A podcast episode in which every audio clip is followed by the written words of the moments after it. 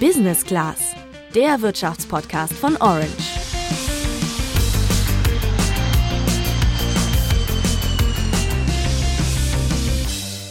Jetzt mal ganz ehrlich, wer von euch führt ein Haushaltsbuch? Ich muss zugeben, ich war da immer zu faul für. Ich dachte mir, den groben Überblick habe ich ja und irgendwie kommt es auch immer hin. Wie ist das bei dir, Laura? Ja, mir geht's da genauso. Aber die Preise steigen im Moment ja wirklich sehr. Also ich spüre das zum Beispiel beim Einkaufen, beim Tanken oder auch bei der Stromabrechnung. Und umso wichtiger ist es da, den Durchblick bei den Finanzen zu bekommen, finde ich.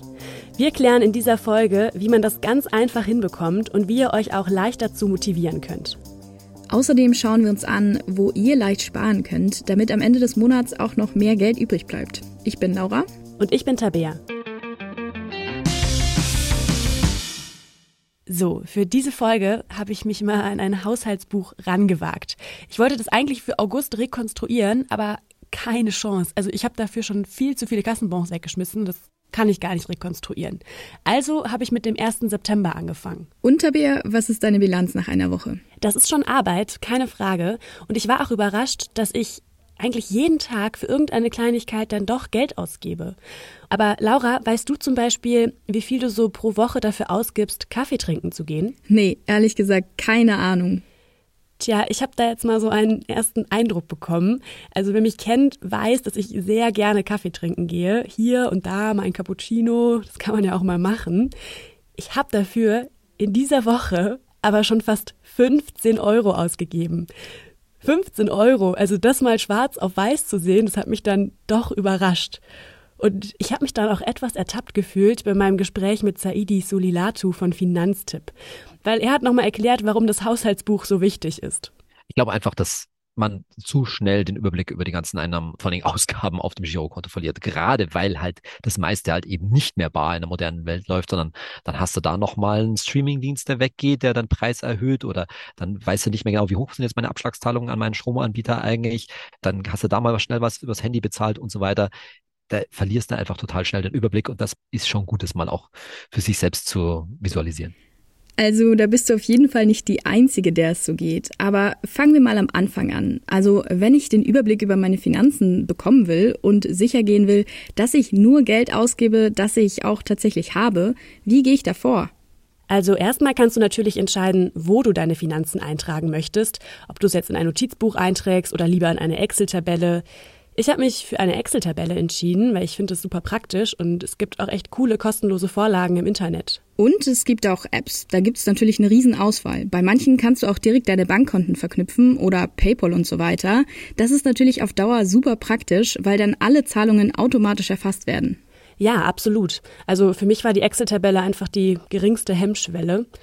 Und dann kann es auch schon losgehen. Also dann schreibst du erstmal deine festen Einnahmen auf. Also dein Gehalt und dazu gehört zum Beispiel auch sowas wie BAföG oder die Unterstützung der Eltern. Alles, was ihr so fest monatlich auf euer Konto überwiesen bekommt. Und dann kommen die festen Ausgaben. Also alle Ausgaben, die monatlich schon fest verplant sind. Das wäre dann sowas wie Miete, die Krankenversicherung, WLAN, der Handyvertrag oder Abos und so weiter. Genau, und diese festen Ausgaben, die zieht ihr dann von euren Einnahmen ab. Und ja, das, was übrig bleibt, das könnt ihr dann flexibel jeden Monat ausgeben für Essen oder für Freizeit. Es macht dann wahrscheinlich auch Sinn, diese flexiblen Ausgaben in Kategorien einzuteilen. Zum Beispiel könnte das sein Lebensmittel, Kleidung, Ausgehen oder Mobilität. Das kann natürlich bei jedem anders aussehen. In Tabeas Fall kommt vielleicht die Kategorie Kaffee hinzu. ja, die gibt es tatsächlich auch schon und ich werde sie im Blick behalten. Aber kommen wir nochmal zurück. Wenn ihr das dann alles für euch notiert habt, dann könnt ihr Bilanz ziehen und dann könnt ihr schauen, gehe ich mit meinem Geld so um, wie ich das möchte. Und um das rauszufinden und auch als Motivation, um dabei zu bleiben, hilft es total, wenn ihr euch ein persönliches Ziel setzt. Das sagt auch Saidi von Finanztipp und er hat mal drei Ziele vorgeschlagen. Vielleicht passt ja eins zu euch erstmal will man natürlich irgendwie nicht zu viel ausgeben, ja, zu sagen, ey, gebe ich unnötig Geld aus. Dann will ich wahrscheinlich irgendwie was zur Seite kriegen, ne? So irgendwie muss ja mal was übrig bleiben für das nächste, was man so ausgeben will, ob für den nächsten Urlaub oder auch dann für ganz später, nicht für die Altersvorsorge.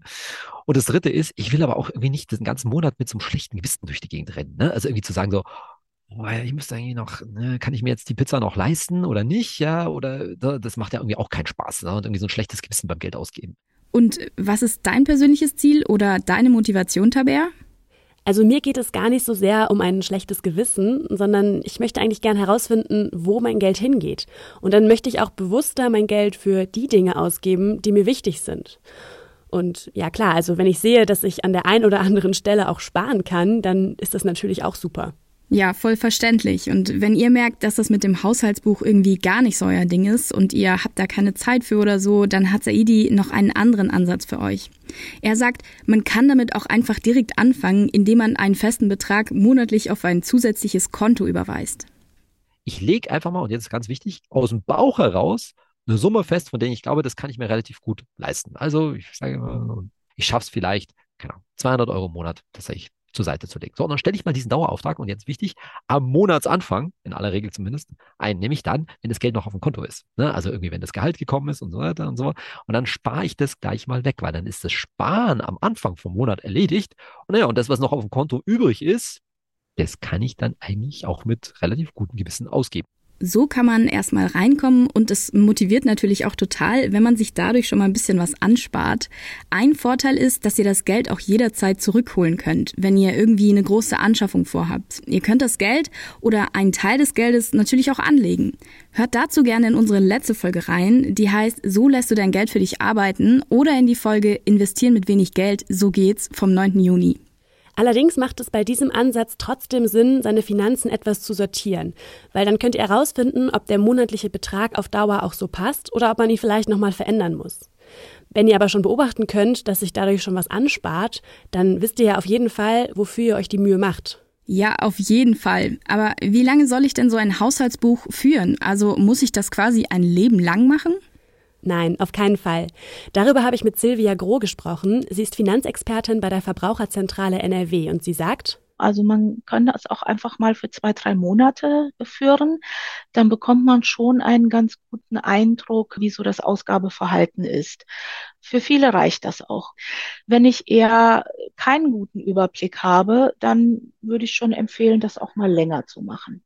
Für einen guten Überblick sollte man das Haushaltsbuch dann schon so etwa ein Jahr führen. Es gibt ja auch Zahlungen, die nur jährlich abgebucht werden. Es ist dann auch sinnvoll, nochmal zum Haushaltsbuch zu greifen, wenn sich finanziell etwas verändert, sagt Silvia. Also zum Beispiel bei einem Jobwechsel oder wenn bald ein Umzug bevorsteht und ich schauen möchte, ob ich mir die neue Miete leisten kann. Wichtig ist es auf jeden Fall, dass man wirklich konsequent ist und alles aufschreibt. Also mir ist aufgefallen, dass ich super schnell Barzahlungen vergesse. Deswegen versuche ich eigentlich so viel wie möglich mit Karte zu bezahlen. Das ist in Deutschland nicht immer ganz so leicht. Aber es kann helfen, für die Zeit dann Belege zu sammeln, wenn ihr mit Bargeld zahlt und diese dann einmal die Woche einzutragen. Ein weiterer Tipp ist, sich Verträge mal genauer anzuschauen. Manchmal hat man seinen Handyvertrag ja schon seit Jahren und hat sich irgendwie auch dran gewöhnt. Aber vielleicht gibt es mittlerweile einen viel günstigeren Vertrag. Da kann sich dann so ein Vergleich super lohnen. Das gleiche gilt übrigens auch für Krankenversicherungen oder für WLAN-Verträge, sagt Silvia. Und dann gibt es natürlich auch noch Abos und Mitgliedschaften. Es ist alles in Ordnung, wenn ich die nutze, aber wenn ich einen Fitnessstudio-Vertrag habe, aber gar nicht hingehe, oder eine Zeitschrift abonniert habe, die aber überhaupt nicht mehr lese oder nur äh, online und es vielleicht günstiger ist, dann kann ich auch mal drüber nachdenken, ob ich den einen oder anderen Vertrag kündige und auch damit Geld spare. Also fassen wir nochmal zusammen. Als Motivation kann es total helfen, wenn ihr euch ein Ziel überlegt, warum ihr eure Finanzen aufschreiben und sortieren möchtet. Dann könnt ihr euch überlegen, ob ihr sie lieber in einem Buch eintragt, in eine Excel-Tabelle oder in einer App. Genau. Und dann müsst ihr eigentlich nur noch eure festen Einnahmen, eure festen Ausgaben und die flexiblen Ausgaben aufschreiben. Da können Kategorien für eine Übersicht helfen.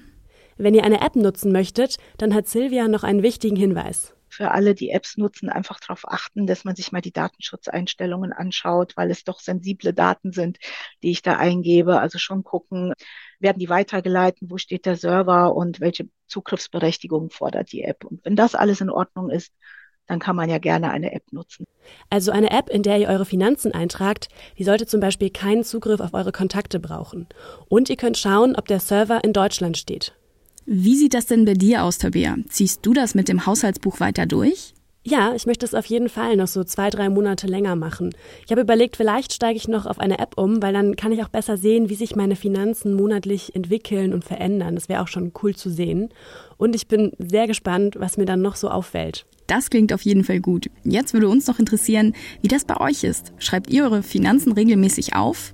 Welche Erfahrungen habt ihr dabei gemacht? Schreibt uns das gerne über unseren Instagram-Kanal Orange bei Handelsblatt. Wir freuen uns natürlich auch immer über eine Bewertung bei Spotify und Apple Podcasts. Wir sind dann nächste Woche wieder für euch da. Bis bald und macht's gut. Ciao.